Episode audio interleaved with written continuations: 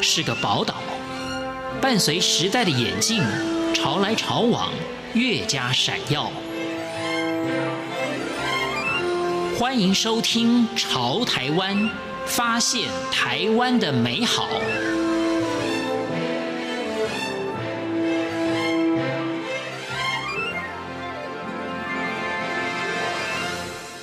各位亲爱的听众朋友，您好，我是李正纯。今天节目当中，我们就请到了一位专家，他专门的研究注意力。他告诉我们，注意力不足会有些什么样的问题，会产生什么样的影响？那要如何来帮助我们增强自己的注意力？那这位黄阳明博士呢？他是英国约克大学的心理学博士，目前在辅仁大学心理系任教。那今天我们就来听听他对于这方面的研究，以及他在增强注意力部分实践在自己孩子身上的经验分享。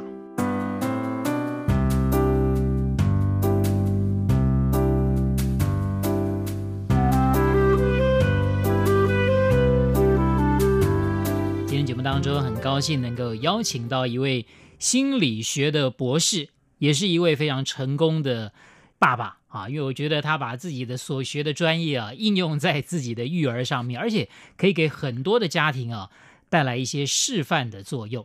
这位是黄阳明黄老师黄教授，您好。呃，主持人好，各位听众好。很多人一开始会觉得注意力跟专注力这到底有什么区别？而且我们平常讲的是专注力比较多，都没有把注意后面会加一个力。对啊，像其实呢，呃，注意力跟专注力，我觉得简单的区分就是这样，就是你就想专注力呢，只是注意力里面的其中一个环节。对对对，对，那只是生活中我们其实比较常谈到的是，真的就是专不专心嘛。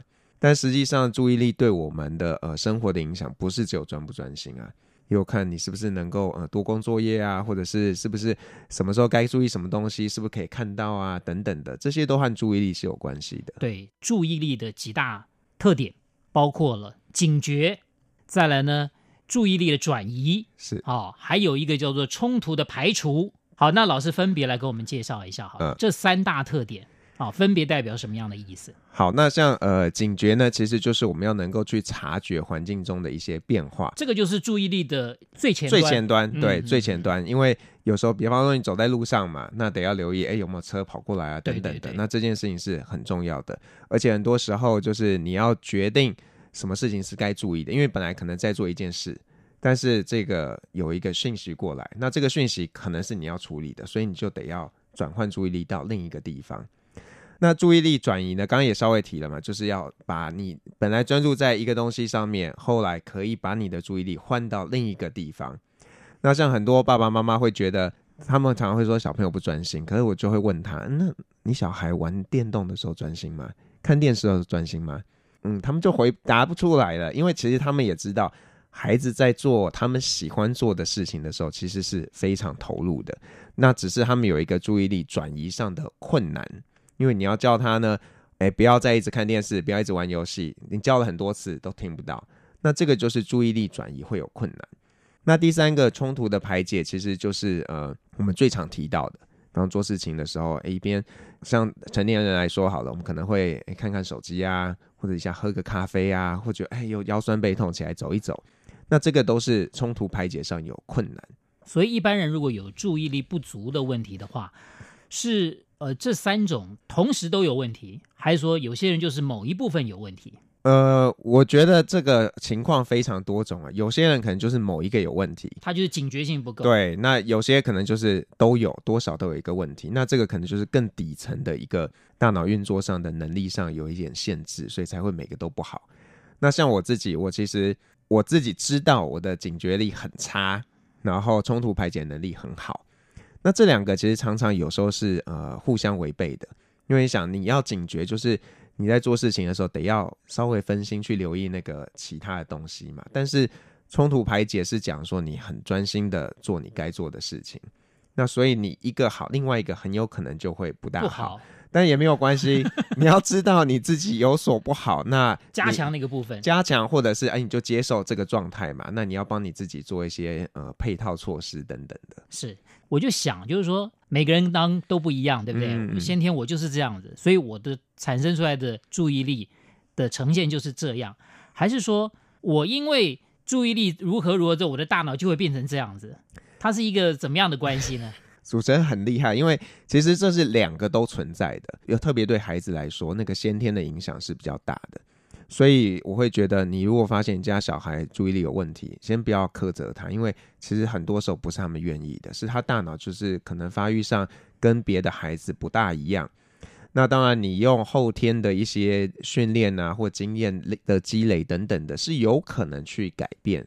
但是大家也不要想说，哎，我做了多少就一定会有同等程度的改变。其实不是那样子的，那只能说我们尽量可以多去做。如果孩子真的先天发育上有一些比较不成熟啊等等的，就想办法用一些方式来协助他们。其实我们要来判断，就是说小孩子是不是注意力不足，这个当然也许家长可以平常多观察。这个黄教授也说，我们不要轻易的给孩子贴标签。对，他也不见得是这样。那我们是不是就是说，干脆孩子就去做一下大脑的这种检测，有没有这种必要性？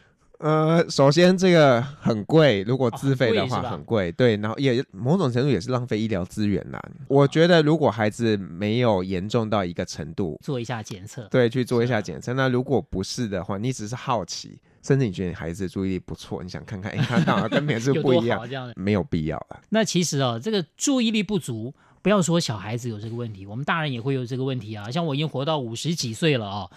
我都觉得我注意力不足，也活了那么那么多年了。嗯，我们有没有必要那么把这事情看得那么严重？就是说，注意力不足对我们到底有多大的负面影响？呃，我觉得负面影响其实非常的多诶，因为如果你注意力不好的话，你做事效率很差，然后人际关系可能也不好，因为你可能跟别人讲话，哎，讲你根本没在听。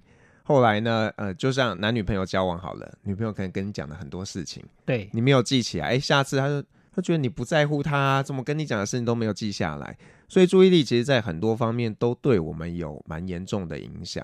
那只是呃，到底你要看他是多重要，这个我觉得每个人有自己的拿捏。所以也不只是学生了，不只是孩子，嗯，其实包括成人也是一样。成人也是。当然，我们要做很多训练，我们应该对自己有一些了解了。嗯，既然你说去检测这个大脑太贵了，太麻烦了，也没有这个必要的话啊。那我们应该怎么样用一些，比如说务实或者我们大家都做得到的方式来观察自己，或者是观察自己的家人、孩子有没有这方面的问题？那我觉得大家可以做的第一件事情，先去搞清楚我们谈这个注意力的三个部分：警觉、注意力的转移，还有冲突的排解，它分别是跟哪些的运作有关系。那你搞清楚之后呢，你可以自己来做，比方说你跟同年龄的人比较，如果我是孩子的话，跟他的同学比较。去看看孩子的状况是不是有跟其他人有明显的比较好或比较差，用这个来当做一个呃评判的标准。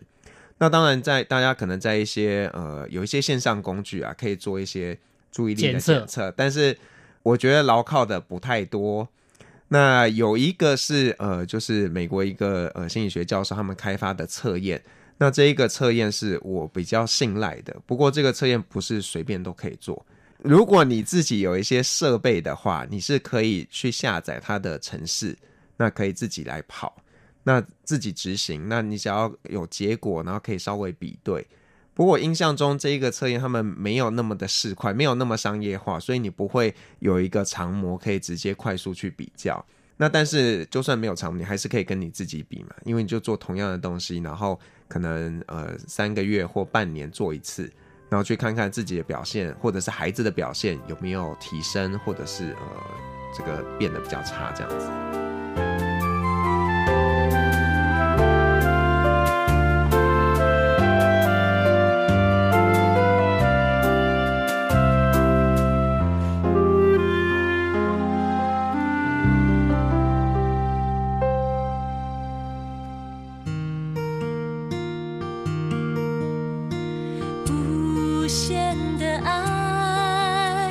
向全世界传开，永恒的关怀来自台湾之音 RTI。今天节目当中，很高兴的能够跟一位心理学家爸爸来讨论一下孩子的教养问题啊，这位呢？是福大心理系的黄阳明教授啊。我想在讨论跟孩子的这个互动过程当中之前呢，我想先问问您个人呢，哈，嗯，好。您以前自己是个注意力够好的人吗？啊、呃，我觉得要看你怎么定义。是，那如果你是以这个冲突排解能力来定义的话，我的注意力非常非常好，对，我的注意力极好，啊，而且我是可以快速切换任务的。就是我今天现在在做一件事情，后来可以马上把这个大脑换一个方向去做另外一件事情。是，但是我的缺憾就是警觉能力非常极差。就是常常会呃，就是没有留意到那些该注意的线索。您现在是两个小朋友，对，而且都是儿子，呃、男生跟女生，呃，在注意力的所谓的不足的问题上面，是不是有一些差距？会有一些差距，但是我要讲的这个还是统计上，男生会多一点，可能是呃很容易坐不住啊，有冲动的问题。那女生呢，平均来说多一点的是可能会不专心。就是会想东想西的，然后做白日梦啊等等的。那我们家的孩子就是典型的男生的那个状况，就是会有时候就是坐不住啊等等的，然后望来望去的这样子。有的时候我们都会觉得女生比较乖嘛，表面上这样子，但是其实脑子不知道已经飘到哪里去了，就对了。对，那这其实，但是如果你去问，就是一般爸爸妈妈的反应，他都会觉得，哎，男孩子的注意力比较有问题，他们比较担心。那我觉得这个原因是因为男生的状况比较外显，你比较容易看到，所以老师会跟你讲，然后你也比较注意，会带他们去做检查。那如果你去看这个研究报告，都会发现啊，其实男生真的比女生有这个注意力不足过动症的多。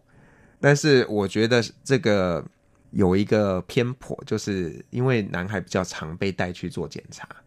那女生没有嘛？对，所以当然你去做检查才知道，像你健康检查你没去看，你不知道你生病啦，你去看才知道你生病了嘛。那因为现在其实，在台湾也没有这样的普查，就是所有孩子都做的，所以我觉得，呃，男孩的爸妈也不要太担心，因为其实女孩的注意力问题可能也是有的，只是他们没有发现。对，只是女孩子注意力不足的问题呢，比较没有妨碍到家长。男孩子可能就会妨碍啦，为什么动来动去，对不对？对对对，冲来冲去，跑来跑去。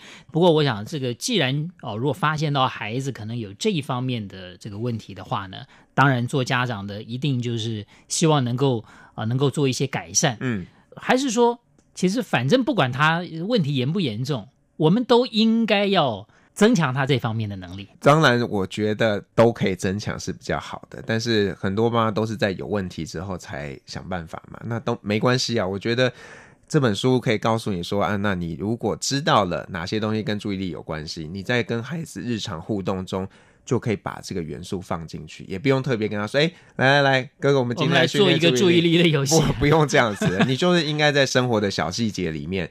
去想办法去跟他玩，然后就不知不觉的就去培养他的注意力。所以你跟孩子在玩游戏的时候都没有说我们来增强注意力啊？啊，当然不会这样说，真的，我还以为是会要先跟他们讲，哎，我们来增强注意力，没有啊，没有没有。没有所以当心理学家的小孩很辛苦的，很辛苦啊，嗯、真的，他们会不会觉得哇，这个爸爸很可怕啊？不会啊，我们我们藏的很好，我们不留痕迹的。是是是，只是没事就来玩游戏，想不到玩游戏的背后都存在着这个这个来者不善。不，过孩子应该跟你相处是还是开心的啦，毕竟你、啊、你你不是来跟我说教嘛，你是来跟我玩游戏嘛，我管你什么目的。对对对，但是有时候就是很累的时候，他说要玩，那也没办法，因为你平常带他玩嘛，他就觉得你就是要陪我玩。那当然，这个玩游戏，孩子还是就是投入的，可能比大人要要来的深一点了，因为我们容易厌倦嘛。尤其那个程度，如果稍微就是说比较浅一点，尤其你对比较小的孩子，你玩的比较容易的东西，大人一定容易 就觉得疲倦了，对不对？我觉得是刚开始哎，其实小朋友学习力很快的，所以有些时候他们马上就超过你了。别人总爱说。各位亲爱的听众朋友，今天我们访问的是心理学的博士黄阳明教授，我们下一次空中再会。